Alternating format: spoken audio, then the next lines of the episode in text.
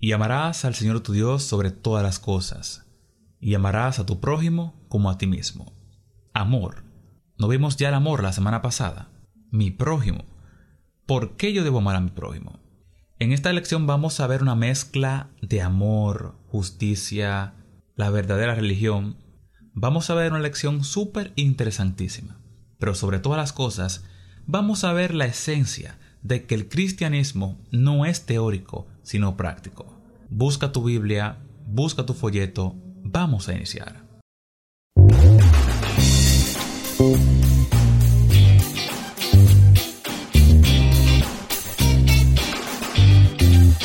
Bienvenidos a su podcast Jóvenes, Siendo la Diferencia, el podcast donde aprenderás textos bíblicos, reseñas, historias, el resumen de la escuela sabática y mucho más, bajo la conducción de su amigo y hermano Sado Tejeda.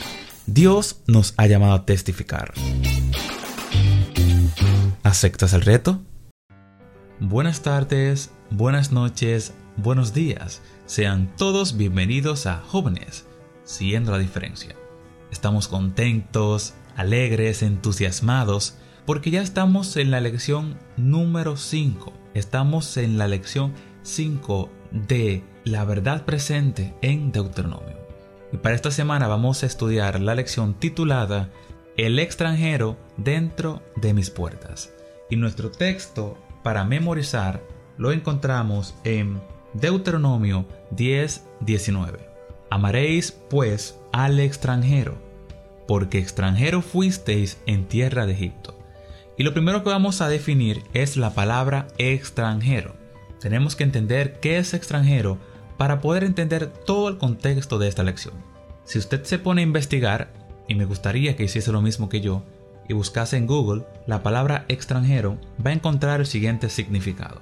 Extranjero es alguien que viene de un país distinto a la persona a la cual habla. Sencillo, alguien que está en un país al cual no pertenece. Pero, ¿solamente es de un país? Vamos a comprenderlo en ese estudio. Antes de que nosotros continuemos avanzando, es necesario que conozcamos la historia, para poder entender por qué la lección se me está enfocando en que el pueblo de Israel fue extranjero en Egipto. Si ya en, Deuteronomio el pueblo de Israel es libre y está a punto de alcanzar la tierra prometida tierra prometida. Sí, la tierra prometida es el cumplimiento del pacto que Dios hizo con Abraham. Tu descendencia estará en la tierra que fluye leche y miel. Pero ese mismo pacto incluía de que ellos iban a ser cautivos durante 400 años. Y eso es lo que vimos en Egipto. Entonces, luego de ellos salir de Egipto, que es la parte donde vamos a tratar en esta lección, el Señor les manda los 10 mandamientos físicos. ¿Por qué? ¿Por qué ahora y no antes? ¿Por qué ahora y no después? El Señor es perfecto y en su perfección el Señor nos ama. En su amor, el Señor lo que desea es que nosotros estemos bien. Pero el Señor sabe cuáles son sus criaturas y cómo es el corazón de sus criaturas. Sucede que cuando el pueblo de Israel estuvo cautivo, el pueblo perdió su esencia, perdió su identidad. Y cuando éste es liberado, es necesario que el pueblo reafirme su fe es necesario que quienes no conocían inicien a conocer. Y ya lo que había pasado anteriormente, antes de ellos ser cautivos, era necesario que el pueblo de Israel lo conociera. Por eso, el Señor en su amor le complació darnos los diez mandamientos físicos. ¿Para qué? Para que no hubiese excusa. No, yo no sabía que no podía matar. Bueno, aquí está físico, palpable, lo estás viendo. No, yo no sabía que no podía estar con la mujer de mi prójimo. Ajá, aquí está físico, palpable. Por eso es que el Señor nos deja la Biblia. ¿Para qué? Un estatuto perpetuo para siempre, para que nosotros comprendamos todo y no tengamos excusa. Pero sucede que así como el pueblo de Israel tenía los diez mandamientos y se excusaba haciendo lo que ellos le complacía, nosotros en la actualidad tenemos la palabra de Dios, que es nuestro manual, que son nuestras dos tablas, Antiguo y Nuevo Testamento, donde nos muestran la verdad presente, hermanos. Al inicio lo dije, no se me pueden perder. La verdad presente es la palabra de Dios y todo lo demás es lo que nos va a ayudar a nosotros a comprender el amor de Cristo Señor. Y volviendo entonces a la narrativa del pueblo de Israel, cuando estos reciben los diez mandamientos, conocen lo que tienen que hacer y cómo tienen que hacerlo, ellos duran 40 años en el desierto tras su desobediencia. Mientras pasa ese proceso, ese lapso de tiempo, los que ya estaban en Egipto, que conocieron el pacto, van en decadencia y van surgiendo sus nuevas generaciones. Pero en ese proceso ellos comienzan a adorar ídolos, ellos comienzan a alejarse del Señor, ellos comienzan a no respetar a los líderes. Y si usted se pone a leer desde el Éxodo hasta el Deuteronomio, usted va a ver todas las calamidades que pasó el pueblo de Israel por su desobediencia. Desobediencia viendo las maravillas de Cristo el Señor. Y es lo mismo que pasa en la actualidad. Nosotros viendo las maravillas del Señor, el amor tan increíble hacia nosotros, nosotros nos alejamos de Dios. Y es por eso que entra la primera parte de nuestro estudio. Que el Señor desea que ellos circunciden su corazón. Y ahora ustedes se preguntarán, ¿circunciden su corazón? Porque cuando le hablan de circuncidación, usted de una vez su mente se le traslada a la extirpación de la parte innecesaria de la cabeza del miembro reproductorio del hombre. Sí, exactamente, la circuncidación en el pueblo de Israel era una señal de pacto, donde el hombre se circuncidaba y aceptaba el pacto del Señor. En pocas palabras, decidía bautizarse en esos tiempos. Ese era el bautismo de aquellos tiempos. Vamos a ponerlo en forma simple. Y se pregunta también usted, ¿entonces la mujer no tiene valor? Claro que sí. El Señor es un Dios que trabaja con las culturas, que trabaja de acuerdo a cómo está en esa época, porque así es que las personas entienden. En esa época las personas funcionaban por jerarquías. El hombre era el jerarca de la casa.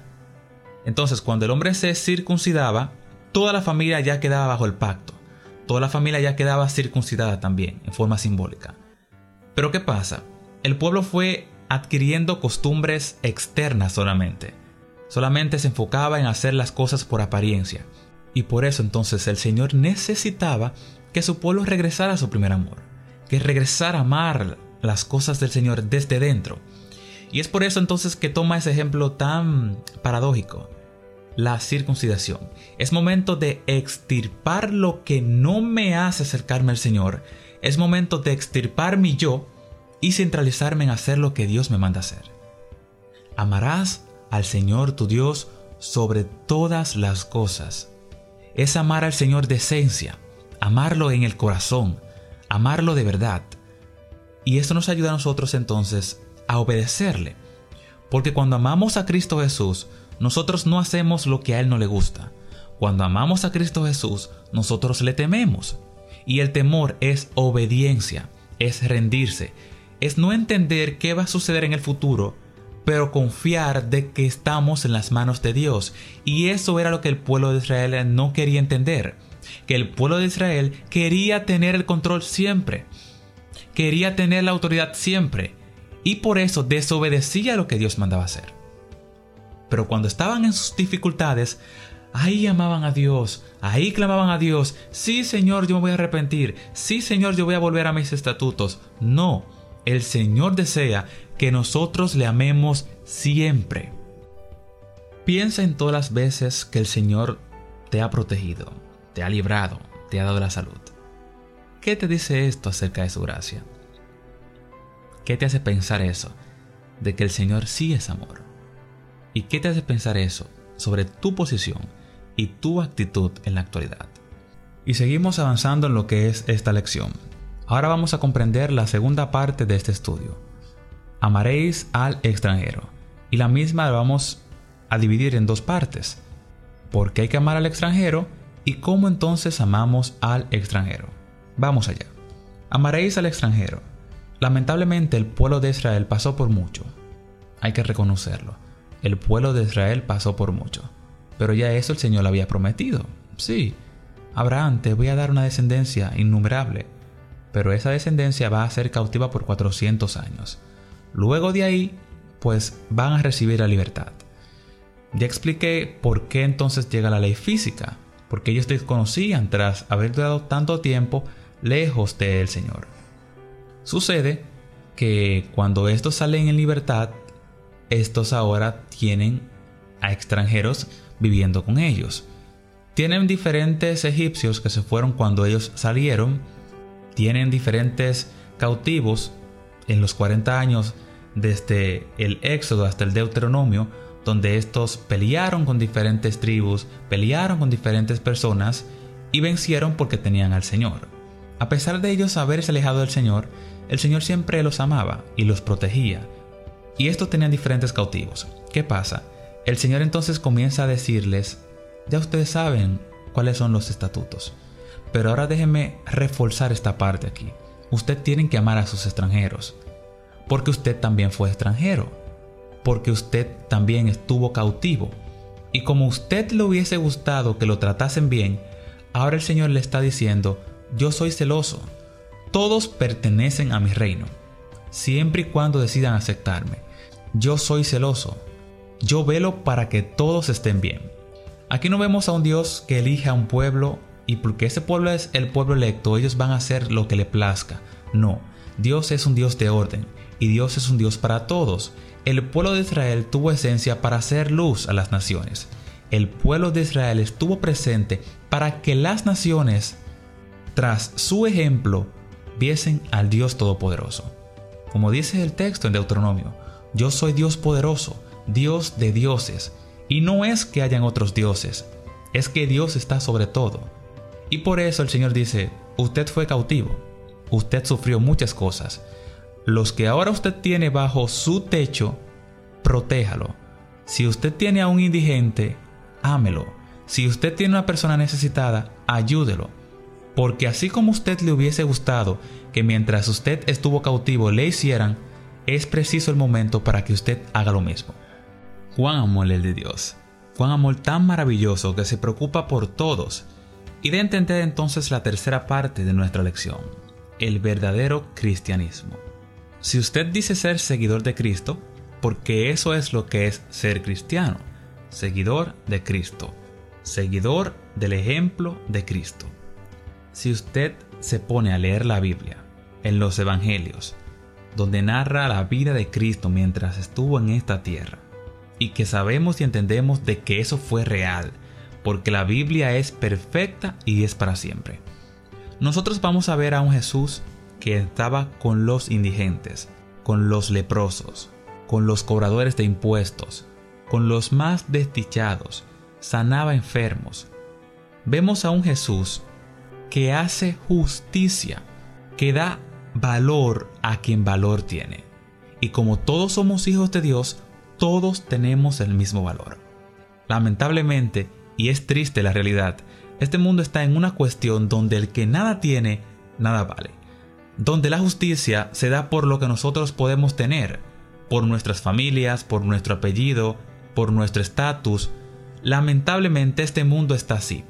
Pero no solamente el mundo externo, sino el mundo eclesiástico, el mundo de la iglesia, donde vemos que los hermanos son indiferentes unos con otros, donde vemos que al hermano que menos puede es al hermano que no se da tanta oportunidad, es al hermano donde no se le da amor. Hermanos, es momento de fijarnos en el pasado, es momento de estudiar nuestras Biblias y comprender todas las verdades presentes en la palabra de Dios. Lo digo, lo repito, la verdad presente es la palabra de Dios. Quien no conoce su historia está propincuo a repetir los mismos errores. Hermanos, es tiempo de aprender a vivir el cristianismo del Señor. Es tiempo de aprender a hacer justicia, porque el mismo Señor es que lo especifica. Y vamos a leer su palabra en Deuteronomio 16:19.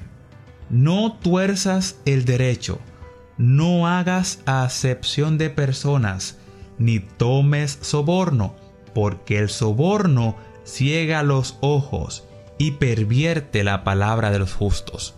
Gloria a Dios por su palabra. Gloria a Dios porque su palabra es perfecta. No tomes soborno. No permitas que tu vida se enfoque solamente en la apariencia.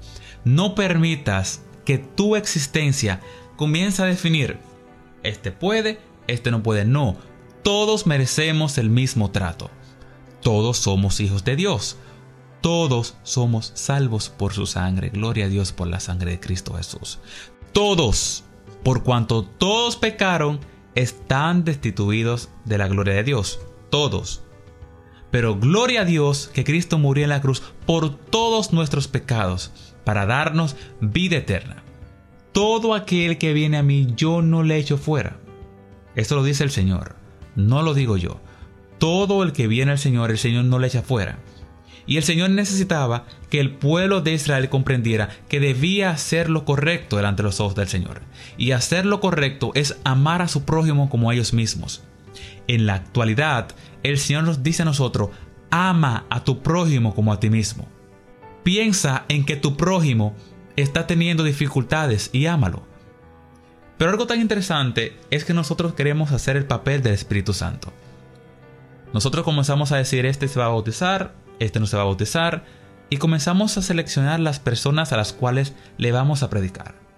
Hermanos, es tiempo de vivir un cristianismo real, un cristianismo donde no haga acepción de personas, un cristianismo donde entienda que cada persona es especial para el Señor, de que cada persona está preso en el pecado y que la salvación es momento de llevarla a hermanos a su casa.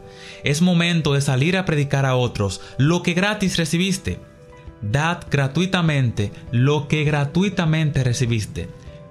Dad por gracia lo que por gracia recibiste. Es momento de salir a predicar la palabra del Señor. Es momento de dejar la apariencia a un lado y trabajar desde dentro.